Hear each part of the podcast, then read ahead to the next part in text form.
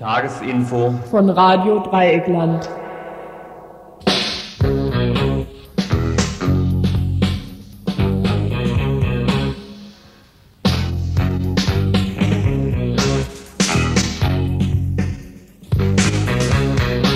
Ihr hört das Tagesinfo vom 25. Mai 1993. Ja, einen schönen guten Abend.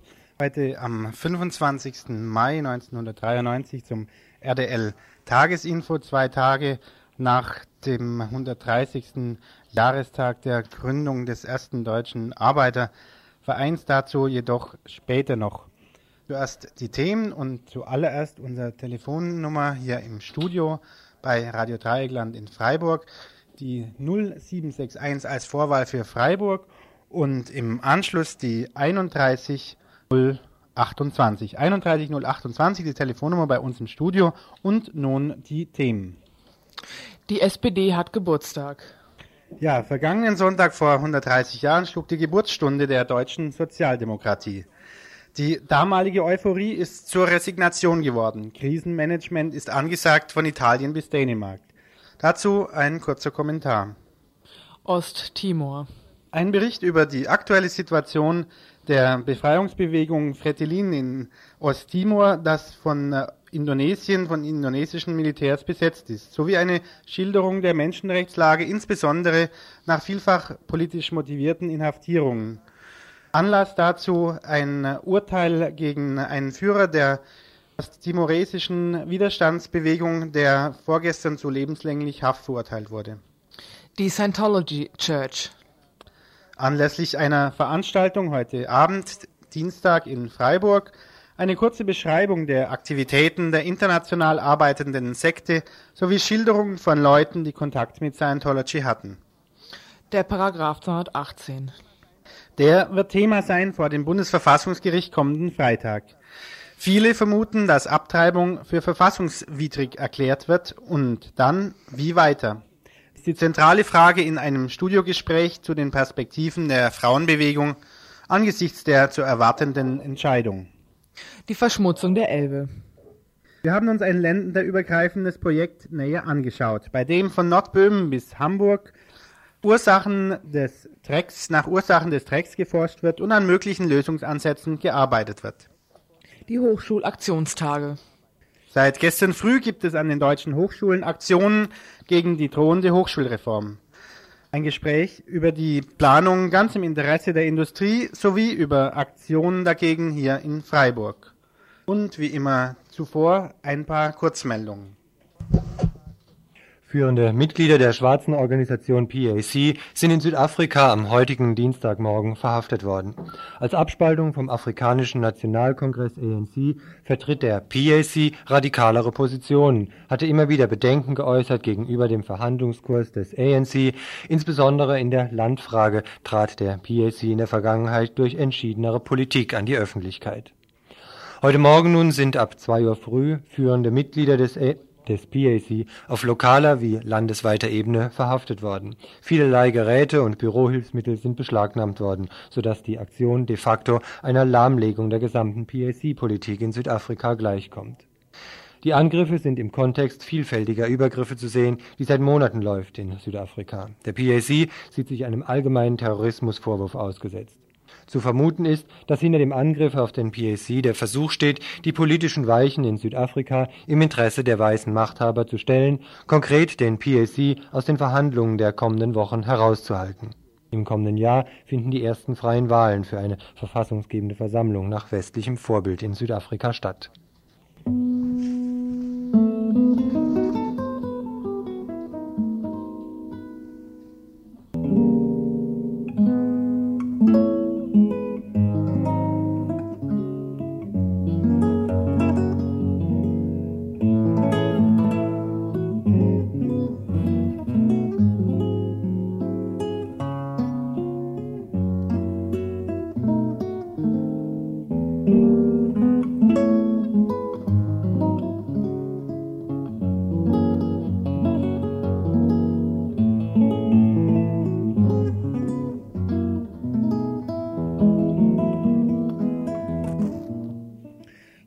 Jetzt zum ersten Beitrag. Wir konnten die Reihenfolge leider nicht beibehalten. Also ihr hört jetzt zuerst den Beitrag zur, zu dem Paragraphen 218. Jetzt am Freitag dieser Woche das Urteil des Bundesverfassungsgerichts zur Änderung des Paragraphen 218 des Abtreibungsparagraphen erwartet. Im Sommer des letzten Jahres beschloss der Bundestag eine Neufassung des Paragraphen 218, nämlich die Fristenregelung mit Zwangsberatung. Daraufhin legten 249 CDU und CSU-Abgeordneten und das Land Bayern Verfassungsklage gegen die neue Regelung des Paragraphen 218 ein. Im August wurde diese Regelung per einstweiliger Verfügung gestoppt. Nun werden sieben Verfassungsrichter und eine Verfassungsrichterin entscheiden, ob die Neufassung des Paragraphen 218 gekippt werden soll oder nicht. Die Erwartungen sehen düster aus. Nicht nur werden sieben Männer über das Schicksal von 41 Millionen Frauen entscheiden, sondern auch deren parteipolitischen und sonstigen Gebundenheiten sind nicht unbekannt. Vier der Verfassungsrichter sind durch das CDU-Ticket hereingewählt worden. Einer der Richter, Ernst Wolfgang Böckenförde, ist sogar Mitglied der reaktionären Abtreibungsgegnerorganisation Juristenvereinigung Lebensrecht. Nun kann das Bundesverfassungsgericht keine neuen Gesetze erlassen. Doch würde sich der Bundestag an dem Gutachten entlanghangeln, das dem Bundesverfassungsgericht vorliegt, sind die Erwartungen für eine zukünftige Neuregelung des Paragraphen 218 düster. In diesem Gutachten nämlich, das von Rolf Stirner vorgelegt worden ist, der ebenso Mitglied bei der Lebensschützervereinigung ist, wird angestrebt, dass äh, die Strafbarkeit von Abbrüchen auf übrige Rechtsgebiete ausgedehnt werden soll. So ist die schlimmste Befürchtung, dass die Krankenkassenfinanzierung gekippt werden soll. Ein Abbruch soll also während der ersten drei Monate straflos sein, aber als rechtswidrig eingestuft werden. Ein Abbruch wäre dann nur auf eigene Kosten möglich, was konkret für betroffene Frauen Beträge von 500 bis 1000 Mark bedeuten würden. Gleichzeitig wird damit der Anspruch auf Krankschreibung entfallen, betroffene Frauen müssten Urlaub nehmen und auch für die weiterhin geltende Zwangsberatung. Die Möglichkeit für Frauen in öffentlichen Kliniken einen Abbruch vornehmen zu lassen, soll weiterhin auch entfallen, da sonst der Staat zum Förderer von der Tötung ungeborener Kinder wird. Die Folgen sind naheliegend. Frauen werden wieder größere Gesundheitsrisiken auf sich nehmen, um billigere Abtreibungsmöglichkeiten zu bekommen. Sie werden auch versuchen, Selbstabtreibung wieder vorzunehmen. Die Lage von Frauen werden sich verschärfen. Wir sprachen jetzt mit einer Frau von der Paragraph 218 Gruppe über mögliche Perspektiven, falls tatsächlich die düsteren Erwartungen eintreffen werden. Ja, was für Perspektiven seht ihr jetzt als 218 Gruppe? Ja, also konkret haben wir uns das natürlich noch nicht überlegt, sondern müssen das Urteil am Freitag abwarten. Ähm, wenn die Krankenkassenfinanzierung gekippt ist, müssen wir uns neue Formen überlegen, wie wir für viele Frauen das Geld ran schaffen oder ähm, andere Formen der Abtreibung finden in Gesundheitszentren oder was auch immer. Ja, und reagiert ihr jetzt nochmal direkt auf das Urteil am Freitag? Ja, wir werden ähm, auf alle Fälle am Samstag eine Kundgebung machen und zwar am, eben am Samstag, 29.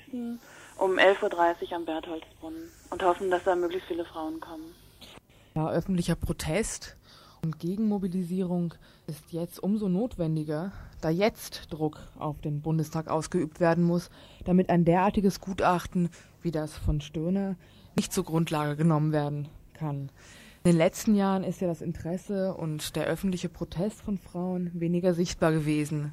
Wurde in den 70er Jahren immer wieder eine ersatzlose Streichung des Paragraphen 218 von Frauen gefordert, scheinen nunmehr viele Frauen auch jetzt die Fristenlösung zu bejubeln. Dazu nochmal die Frau von der 218-Gruppe.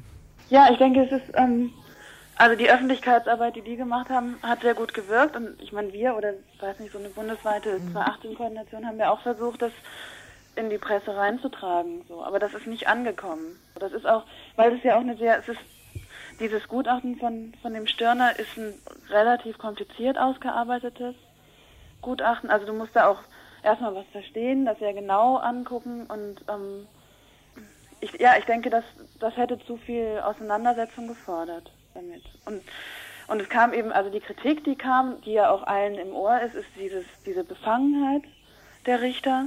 So, also das ist noch was, was sehr leicht verständlich zu machen ist, eben dass sie, dass das eben sogenannte Lebensschützer sind und so weiter. Aber eben diese Thematik, ob das jetzt äh, rechtswidrig ist oder nicht und was da dran dranhängt und diese Krankenkassenfinanzierung, das wurde einfach nie genug in den Mittelpunkt gestellt. Vielleicht zum Schluss kannst du noch mal sagen, was für euch die einzige Losung so für die Verbesserung, für die reale Verbesserung der Frauen, der Situation der Frauen in Sachen Abtreibung ist. Na, das ist die ersatzlose Streichung des 218. Da hat niemand was drin verloren. Ja. Soweit vielleicht die Frau von der 218-Gruppe. Ich möchte nochmal alle Frauen dazu auffordern, an der Kundgebung teilzunehmen hier in Freiburg. Die stattfindet nämlich am Samstag, den, also jetzt den Samstag, den 29. Mai um 11.30 Uhr am Bertholdsbrunnen. Ihr hört das Tagesinfo vom 25. Mai 1993.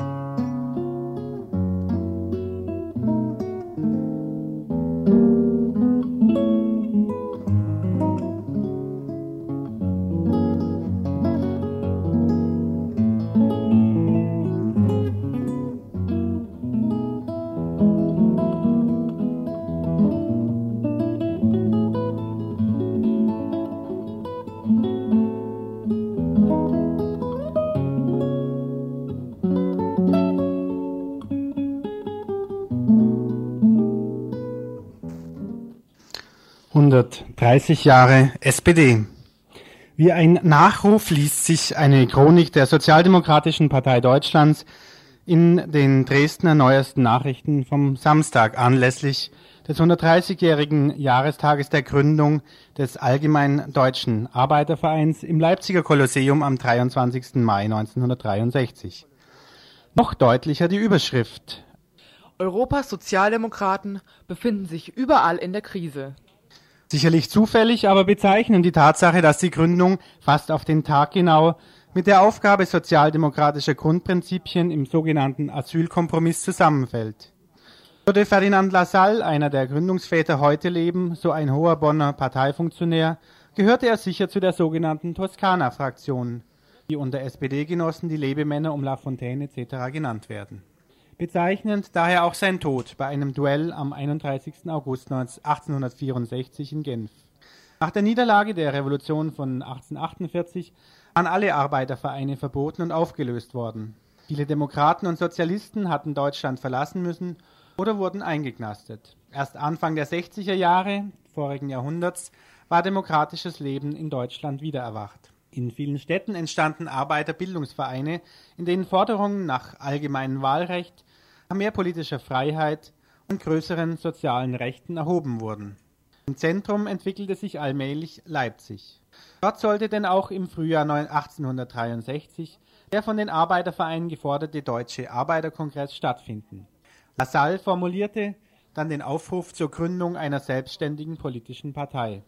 Für viele war das damals die Wiederbelebung der Ideen der großen bürgerlichen Revolutionen von 1789 und 1848. Aus der Zeit stammen auch die Zeilen des Herwegschen Bundesliedes Mann der Arbeit aufgewacht und erkenne deine Macht. Alle Räder stehen still, wenn dein starker Arm es will.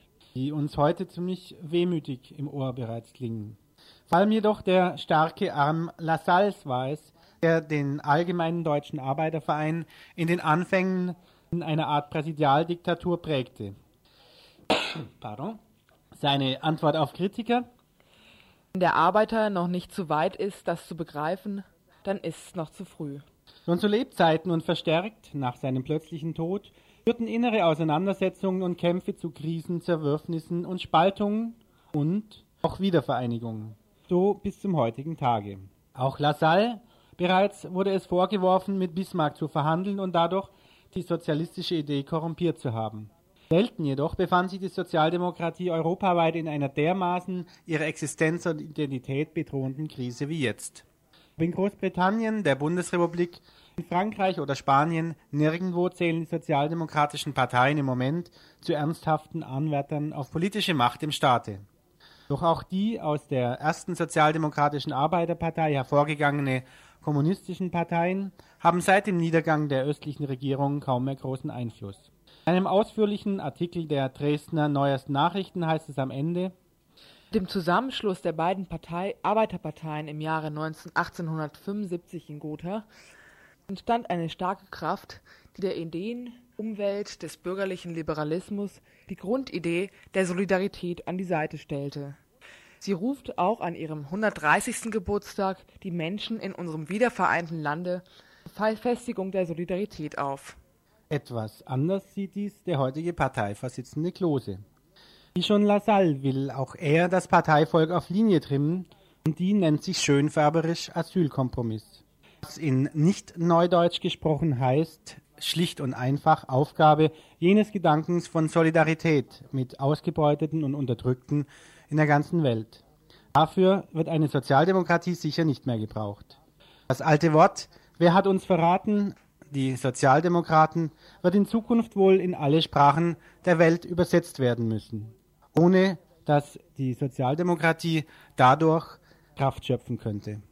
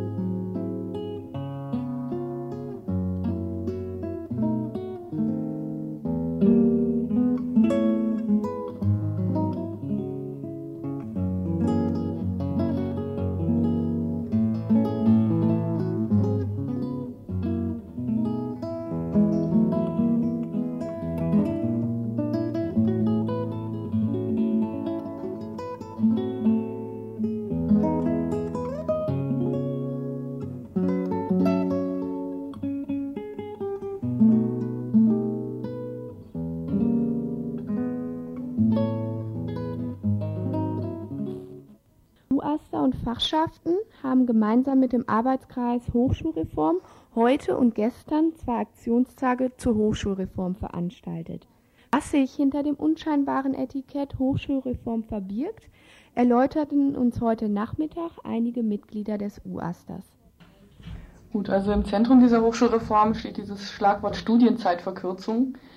Ähm, das heißt, es wird gesagt, es studieren zu viele Studis zu lange und das soll irgendwie geändert werden. Dafür werden verschiedensten Maßregelungen getroffen und vorgesehen. Das geht von einer Erschwerung des Fachrichtungswechsels bis hin zu verschärften Prüfungsordnungen und ähm, Studiengebühren nach Überschreitung der Regelstudienzeit, was im Augenblick bei acht plus zwei Semestern etwa ist. Und des Weiteren sind noch, also neben diesen Studiengebühren, die sind bundesweit vorgesehen oder waren in der Diskussion. Für Baden-Württemberg gibt es eine ganz bestimmte besondere Lösung, das sind die Bildungsgutscheine. Das ist eine verkappte Form von Studiengebühren. Ähm, da sollen also die Studis zu Beginn ihres Studiums eine bestimmte Anzahl kriegen und wenn die verbraucht sind, dann müssen sie nachkaufen. Das wird ja positiv dargestellt, ist aber nichts anderes. In Baden-Württemberg sind die Reformen schon weiter ausgedient als bundesweit. In Baden-Württemberg wird es jetzt schon relativ konkret mit der Hochschulreform. Es gibt vom Ministerium für Wissenschaft und Forschung eine Kommission, arbeitet seit über zwei Jahren, hat zuerst Maßnahmen zur Stärkung der, Le ähm, der Lehre erarbeitet. Inzwischen heißen diese Maßnahmen Maßnahmen zur Straffung des Studiums. Und die haben also jetzt ihre Arbeit abgelegt, haben sieben Thesen da entwickelt und die sind jetzt an die Hochschulen gegangen. Und ja, es ist vorgesehen, also eventuell noch vor der Sommerpause, sonst aber im Herbst da schon einen Gesetzesvorschlag zu bringen, weil Voraussetzung für viele dieser Maßnahmen eine Änderung des baden-württembergischen Hochschulgesetzes ist. Zum Teil sind da auch Sachen drin, wo Bundesgesetze geändert werden müssen. Das wird sicher länger dauern. Wenn das dann im Herbst gemacht wird, werden die Hochschulen nochmal die Möglichkeit kriegen, dazu Stellung zu nehmen. Ich vermute ist aber, dass dann alles schon gelaufen ist und es keine Möglichkeit mehr gibt, das noch in irgendeiner Richtung zu ändern. Und ja, Studierende wurden bisher noch überhaupt nicht gefragt. Die sind zwar in den Universitätsgremien eher schlecht eher schlecht vertreten. Also das heißt, im Senat sitzen zum Beispiel drei Studis, insgesamt sind da 37 Leute. Und da ist es aber auch kein richtiges Thema. Also es ist wirklich eine Ministeriumsgeschichte. Und wenn noch jemand mit einbezogen wird, dann sind das die Rektoren der Hochschulen. Nicht nur die Studienbedingungen sollen erschwert werden, sondern auch die Zulassungsbedingungen. Also das Abitur wird nicht mehr alleinige Zugangsberechtigung bleiben, so wie es gerade aussieht, sondern da sind verschiedene Maßnahmen geplant. Also einmal sollen Abiturnoten stärker einbezogen werden. Das heißt, wenn jemand Physik studieren möchte, dann muss er auch vorher schon einen Physik-Leistungskurs gemacht haben. Wenn nicht, dann kann er nicht Physik studieren. Das andere ist, das ist jetzt für Baden-Württemberg vorgesehen, dass 25 Prozent der Studierenden von den Hochschulen selber ausgewählt werden sollen. Und das kann dann auf ganz unterschiedliche Weise passieren, also zum Beispiel über Hochschuleingangstests, die, Tests, die dann fachspezifisch laufen, oder über Auswahlgespräche.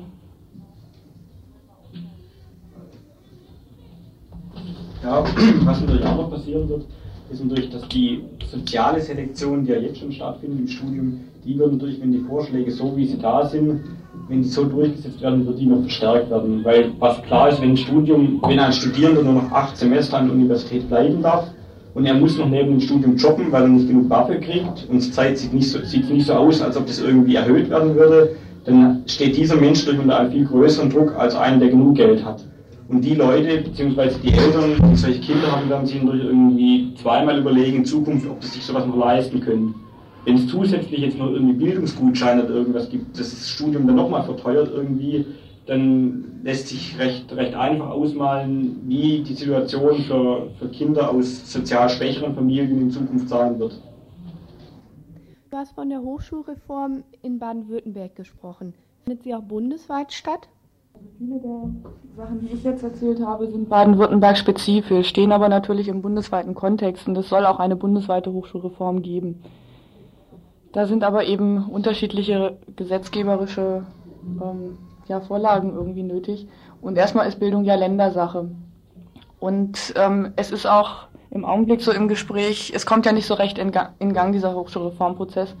Es gibt, soll einen Bildungsgipfel geben mit Kohl und was weiß ich noch was für Köpfen der schon seit einem Jahr verschoben wird und im September stattfinden soll. Da könnte man bösartig vermuten, dann, wenn die Studis gerade Semesterferien haben. Ist aber noch nicht klar, ob der stattfindet.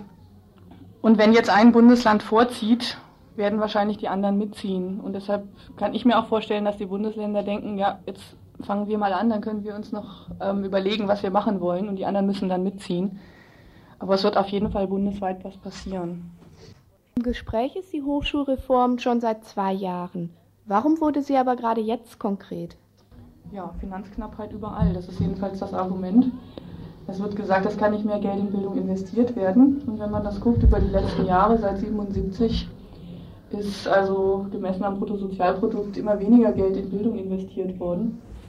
Und es wird jetzt gesagt, also Aufbau Ost geht vor. Und deshalb muss auch an den Hochschulen gespart werden. Es gibt zwar so diverse Förderungsprogramme für Hochschulen, aber das wird dann an anderer Stelle immer wieder abgezwackt, sodass also das Geld eigentlich nur ein bisschen verschoben wird und insgesamt abnimmt. Seit gestern nun laufen die Aktionen. Wie ist die Resonanz bei den Studis? Ja, also ich fand die Resonanz, die war sehr unterschiedlich. Also wir haben uns von einigen Veranstaltungen, denke ich, irgendwie ein bisschen mehr erwartet, dass gerade so Diskussionsveranstaltungen irgendwie bisher jetzt nicht unbedingt die Studierenden eben so ja, aus den Löchern eben herausgeholt haben.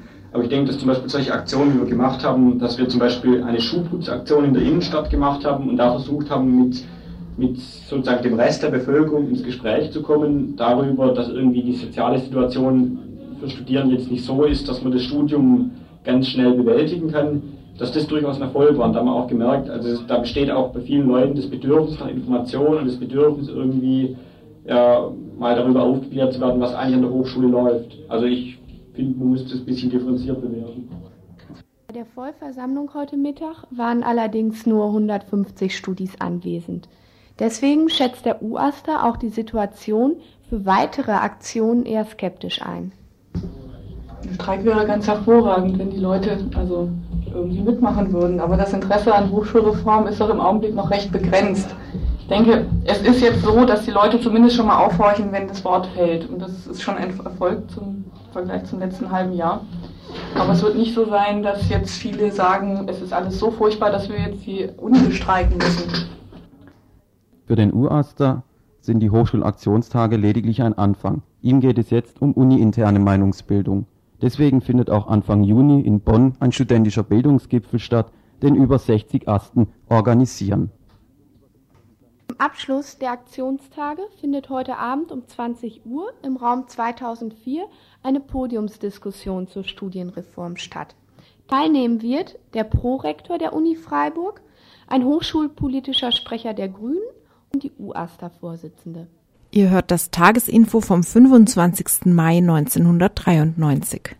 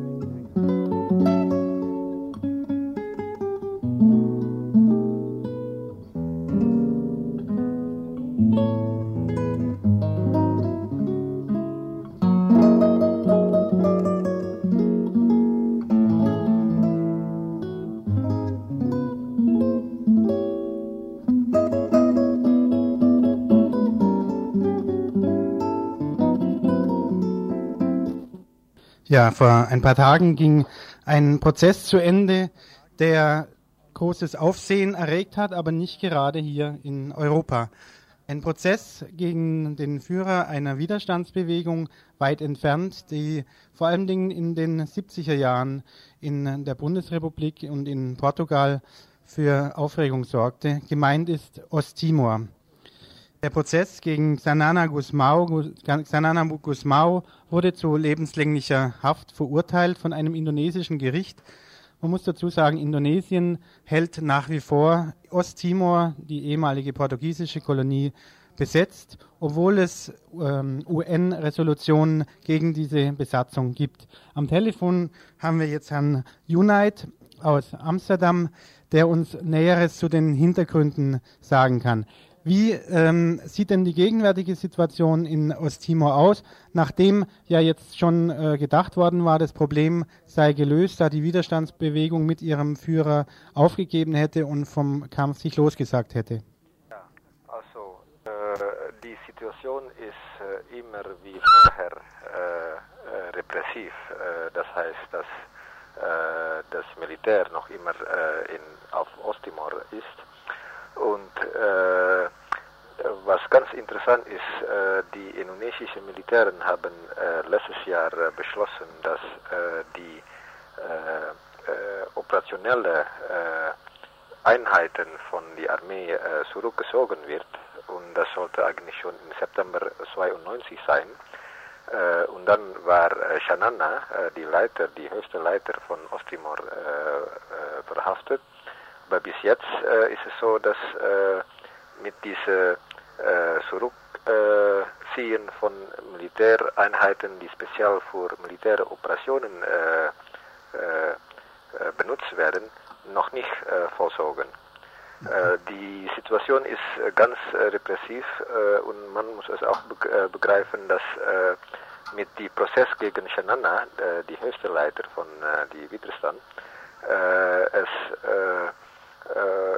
die Armee äh, auf Osttimor auch ganz äh, Angst haben, äh, dass es zu Unruhen wieder äh, kommen wird. Und mhm. deswegen äh, hat man schon äh, noch vor äh, Shanana verhaftet war, schon viele Zahlen von Militär von außen Osttimor nach Osttimor übergeflogen. Wie lief denn der Prozess eigentlich ab? Ähm, es war ja nicht gerade ein gewöhnlicher Prozess, auch für äh, indonesische äh, Verhältnisse nicht. Ja, also der Prozess auf Osttimor selbst ist eigentlich äh, schon, äh, schon äh, eine Farce, eine große Farce. es ist wie ein Prozess, äh, wie die Reihe von Prozessen letztes Jahr gegen äh, ungefähr zwölf Studenten ostimorese Jugend, die damals äh, sechs war es in Jakarta auf die Haus, äh, Hauptstadt und sechs äh, auf, auf Timor selbst. Äh, es ist für die indonesische äh, Militär Machthabern ist es eine Formalität. Äh, Shanana ist verurteilt äh, wegen äh, Rebellion und für illegale Possession von Waffen. Und es wird in oft aus, auf Osttimor gemacht, weil, um zu zeigen, dass, ja, dass die indonesische Rechte äh, äh, dort eine große Rolle spielt. Äh, aber eigentlich ist es ganz, äh, ganz eine Farce. Äh, die Prozess von Shanana ist auf viele äh, Punkte nicht legitim. Es ist äh, gegen viele Punkte äh, von die UNO, internationale äh, auf äh, Bürger- und Politik, äh, politische Rechte. Äh, zum Beispiel Shanana darf nicht äh, seine äh, Widerspruch äh, Aussagen auf Portugiesisch. Das wird ganz schwierig gemacht. Und das ja, das ist dann ein von die vielen Punkte, worauf eigentlich dieser Prozess eine Farce ist. Äh, konnte er denn äh, eine äh, normale Verteidigung bekommen oder wie sah, sah das mit dem Verteidiger aus? Äh, ja, also sein Verteidiger ist äh, eine äh, sichere Sujono, eine Indonesierin, äh, die eigentlich äh, nicht von Shanana selbst äh, ausgewählt äh, ist. Er hat diese Verteidiger, diese Rechtsanwalt zu bestimmt bekommen, wenn er noch in Jakarta war. Und ich denke, dass diese Verteidiger ja auch auf äh, auch äh, Druck von die indonesische Hauptquartier, äh, Haupt ja, Headquarter Mhm. von der Armee in Jakarta ist. Jananagus äh, Mao drohte ja eigentlich nach den ersten Anklagen selbst die Todesstrafe. Jetzt war es lebenslänglich. Wie ist denn jetzt dieses Urteil eigentlich zu bewerten? Heißt das, dass äh, die indonesische Regierung äh, versucht, äh, das Problem anderweitig zu lösen? Oder ähm, was, wie ist es von äh, Ihrer Sicht aus zu bewerten? Äh, es, es ist nur eine Formalität. Äh, Shanana ist die Leiter von einer äh, Widerstandsbewegung von der Expansion oder äh, Invasion von Indonesien. Und äh, ja, es seine ja es ist es ist äh, es ist ganz äh, es ist nicht nicht legitim. Äh, ähm, können Sie mal noch äh, Ja. Ähm, wie, wie, was bedeutet denn für das ostimoresische Volk dieser Prozess gegen den äh, Führer der Fretilin? Äh, gibt es da Anzeichen, äh, wie die äh, indonesische Regierung sich in Zukunft gegenüber Osttimor verhalten wird? Und gibt es denn nach diesem Prozess jetzt Chancen für äh, eine Lösung des Konflikts in äh, Osttimor? Nee, ich glaube, die Situation wird die gleiche. Das heißt, nach der Arrestation und jetzt die Verurteilung von Shanana, dass die Militär noch immer auf die Suche und äh, Leute äh, in, inhaftieren, äh, die Situation wird immer, wird immer äh, die gleiche sein. Dieser Prozess gegen sogenannte Rebell, äh, Shanana, weil, obwohl er eigentlich kein Rebell ist, ist nur eine Formalität, äh, nur zu zeigen, dass äh, die indonesische Gesetz, Gesetze äh, gibt. Aber eigentlich ist es von, schon, von, von Anfang schon wie andere Prozesse, äh, ja, äh, ja, also von, von dem Militär eigentlich äh, ins, inszeniert. Die Fretilin kämpft ja jetzt schon seit Jahren gegen die indonesische äh, Armee Ja. und äh, konnte aber bis jetzt äh, weder die indonesische Armee ähm, Ruhe schaffen im Lande, noch die Fretilin eine ihrer Forderungen durchsetzen. Was sind denn eigentlich jetzt die ähm, gegenwärtigen Forderungen der Widerstandsbewegung in Osttimor und welche Chancen rechnen Sie sich aus? Ja, also äh, was es die letzte Zeit ab, abgespielt ist, ist äh, diese Verhandlung zwischen Indonesien und Portugal. Das war äh, letztes Monat, in April, Ende April äh, in Rom. Äh, von, und es ist von äh, die Sekretär, Sekretärgeneral äh, von die UNO, äh, Boutros Ghali, ähm, ja, er hat dann diese Übersicht ähm, ja, die äh, Widerstandsbewegung in Osttimor, die sagen immer, wenn ihr, also Indonesien und Portugal, äh, über Osttimor verhandeln will, dann sollte es, äh, sollten wir auch äh, in die Gespräche mitge mitgenommen werden. Aber das, äh, es gibt bis jetzt noch keine Zeichen, dass äh, diese äh, Gestaltung zu, zu machen.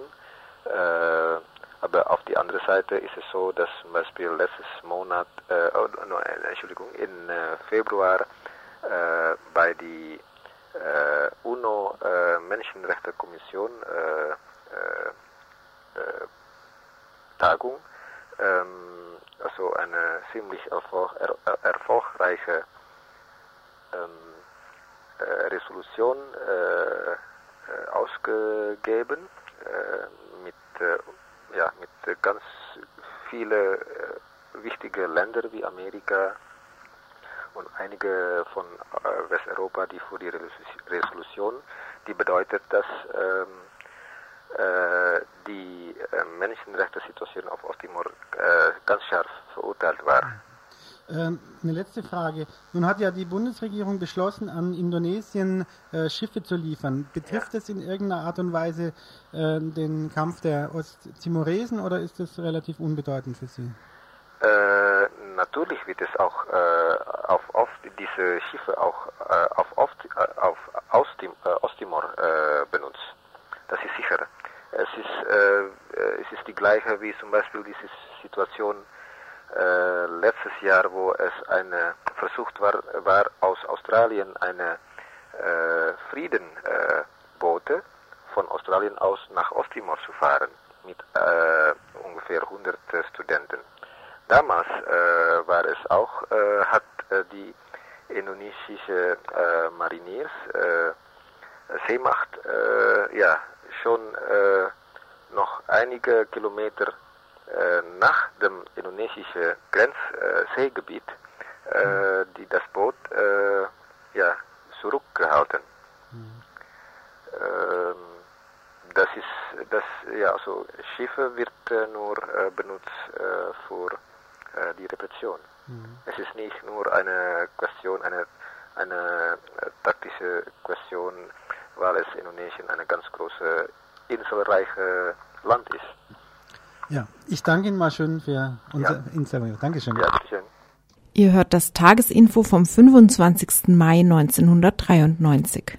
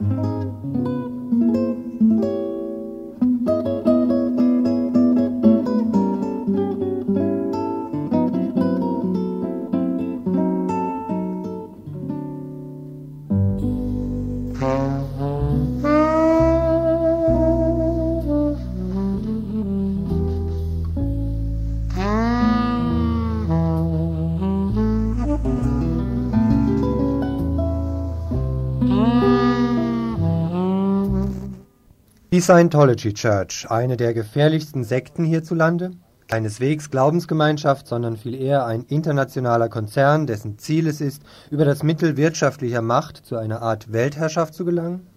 Nach Meinung der Selbsthilfegruppe Robin Direkt sehr wohl. Sie geht davon aus, dass Scientology bestrebt ist, einerseits Führungspositionen in Wirtschaft und Politik zu besetzen, sowie andererseits einzelne Menschen unter Druck zu setzen. Dieserlei Machenschaften konnte unter anderem das Fernsehmagazin Kontraste letzten Herbst am 16. November öffentlich machen wobei typisch war, dass Scientology im Vorfeld der Sendung reihenweise Angst und Schrecken verbreitete. Eine ganze Reihe aussagewilliger Zeugen hatte aus Angst vor Scientology ihre Teilnahme an der Sendung wieder zurückgezogen.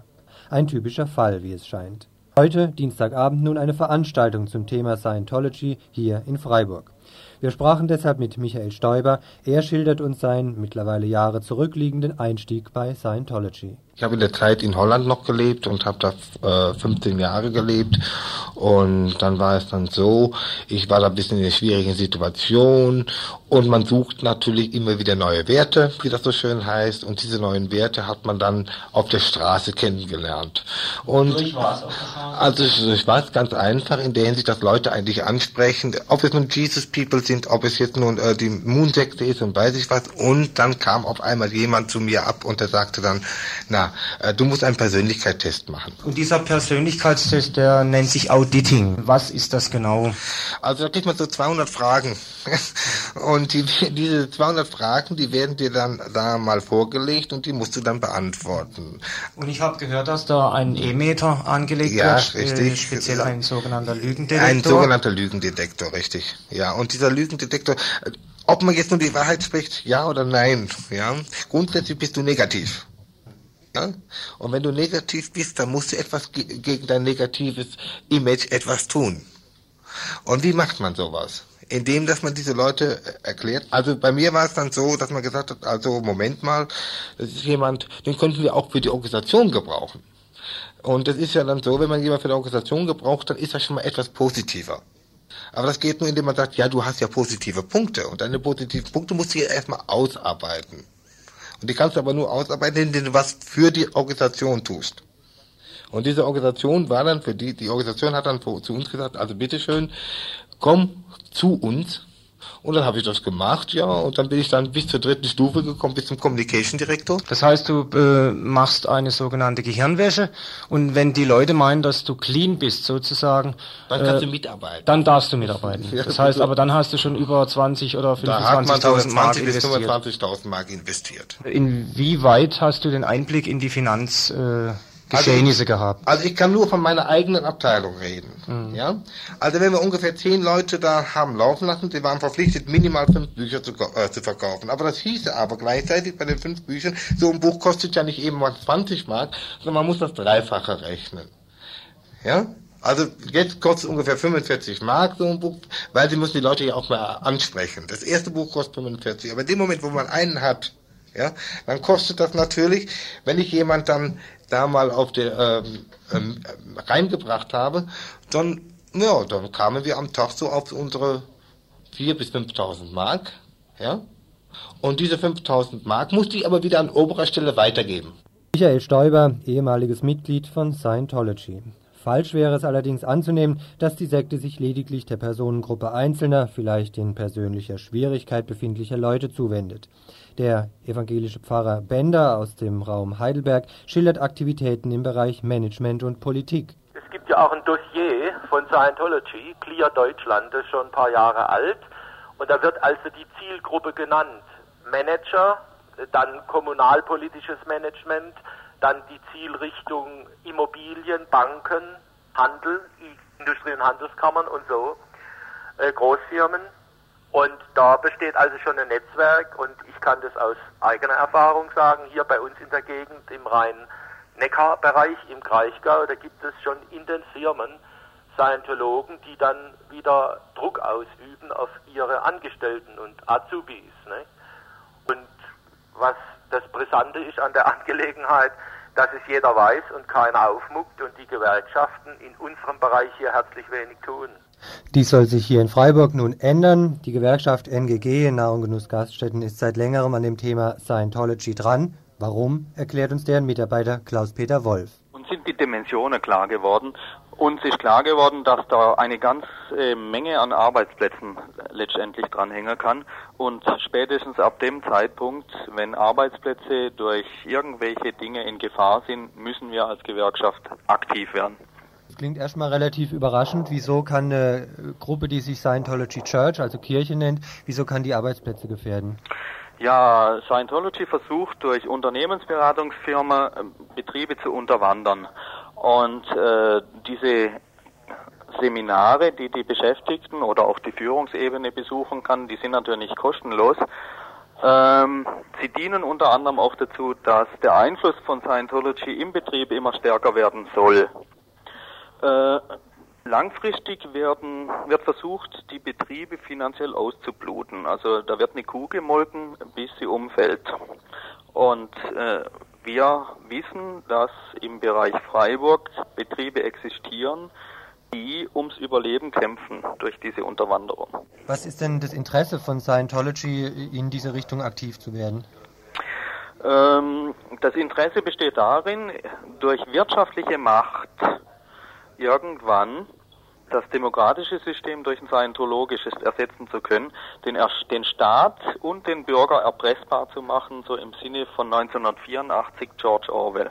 Erfreulich, aber auch interessant nun, wer sich alles gegen Scientology zur Wehr setzt. Die Kirche, wobei insbesondere der Vatikan bekannterweise ja auch so manche Aktivitäten entfaltet hat, um wirtschaftliche und politische Macht zu entfalten.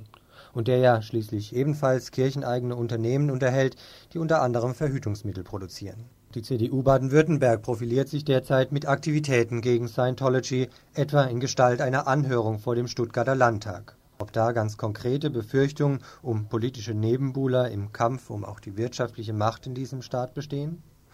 Auch wenn die Motivation bedrohte Arbeitsplätze vielleicht etwas kurz greift. Erfreulich, dass die Gewerkschaften nun auch hier aktiv werden, als Vorreiterin die NGG in Freiburg. Wer also Interesse hat an der Veranstaltung, heute Dienstagabend um 20 Uhr im Kolpinghaus in Freiburg. Ihr hört das Tagesinfo vom 25. Mai 1993.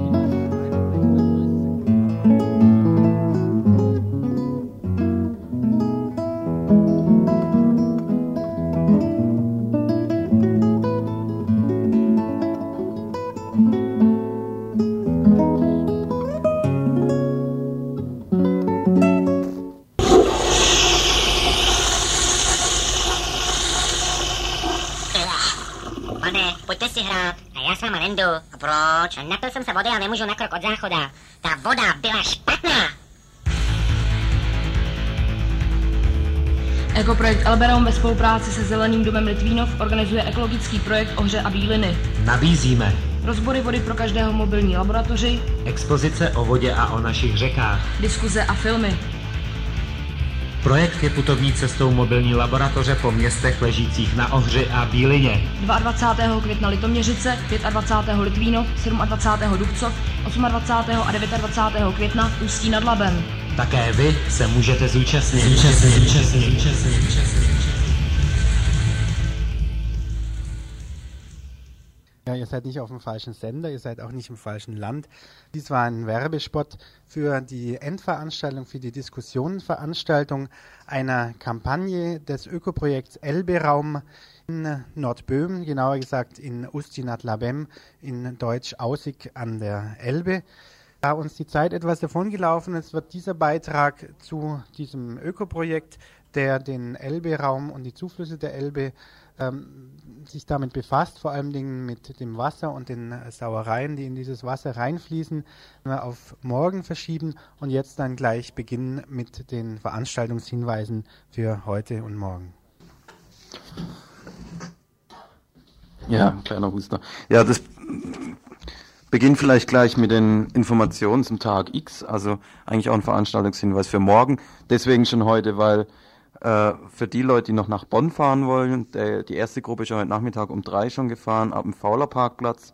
Die zweite Gruppe wird ebenfalls ab Fauler Parkplatz fahren und zwar heute Nacht um 24 Uhr, also um Mitternacht. Also Treffpunkt, wie gesagt, Fauler Parkplatz und wer noch, wer nach Bonn mitfahren will, soll, wenn es möglich ist, auch Autos mitbringen. Vielleicht noch äh, einen kurzen Überblick, was morgen in Freiburg äh, am Tag X, also am Tag der wahrscheinlichen Abschaffung oder ziemlich sicheren Abschaffung von Artikel 16 geschehen wird. Es ist einmal äh, ab 11 Uhr ein Infostand, ein ganztägiger Infostand am Europaplatz. Das ist der Platz zwischen Theater und Universität. Dann gibt es stündlich Fernsehübertragungen aus dem Bundestag. Es gibt eine Straßenaktion ab 14 Uhr mit dem Titel Wohlstandsinseln und ein Straßentheater, nämlich die Begräbnis des Artikel, das Begräbnis des Artikel 16 um 17 Uhr. Und die, der Kreativität heißt es, hier sind keine Grenzen gesetzt. Das also morgen in, in Freiburg zum Tag X. In in Bonn, das erzähle ich jetzt nicht, das ist zu, zu viel. Da passiert sehr, Das haben wir auch schon ausführlicherweise Ja. schon mal dargelegt. Ihr hört das Tagesinfo vom 25. Mai 1993.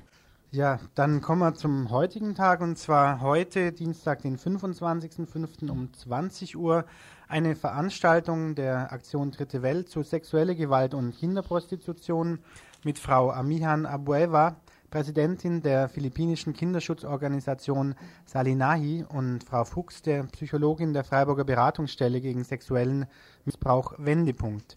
Diese Veranstaltung findet statt heute Abend in der Stadtbibliothek in Freiburg am Münsterplatz und zwar um 20 Uhr. Frau Abueva gehört außerdem zu den Organisatorinnen der internationalen Kampagne gegen Kinderprostitution im Zusammenhang mit dem Sextourismus. Sie engagiert sich nicht nur in der konkreten Straßenarbeit mit den Kindern und Jugendlichen, sondern ist auch maßgeblich an der Aufklärungsarbeit über die Folgen dieses Verbrechens für die Jungen und Mädchen beteiligt. Weitere Informationen also heute Abend um 20 Uhr in der Stadtbibliothek in Freiburg am Münsterplatz. Ja, mir bleiben jetzt beinahe nur noch literarische Hinweise.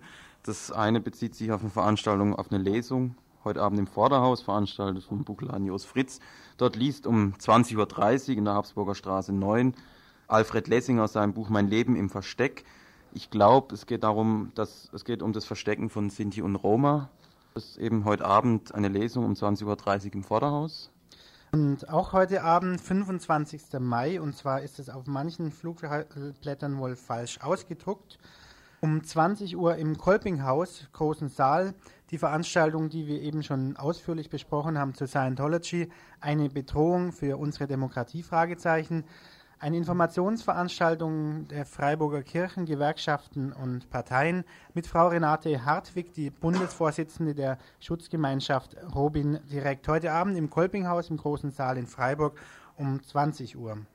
Ja, der zweite eher literarische Hinweis.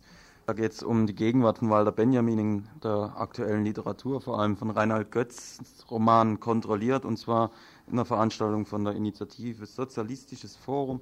Das findet statt im Jos Fritz Café, Wilhelmstraße 15, die letzte Sensation der Moderne über die Gegenwart Walter Benjamins. Und äh, das findet um 20 Uhr statt und es wird Gerhard Spanay aus Freiburg lesen.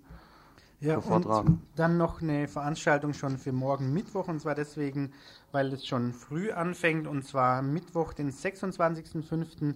findet ein zweiter Prozess gegen FlüchtlingsunterstützerInnen statt und zwar wegen Hausfriedensbruch im Referat 18 des Regierungspräsidiums Freiburg am 22.06.92 war dies.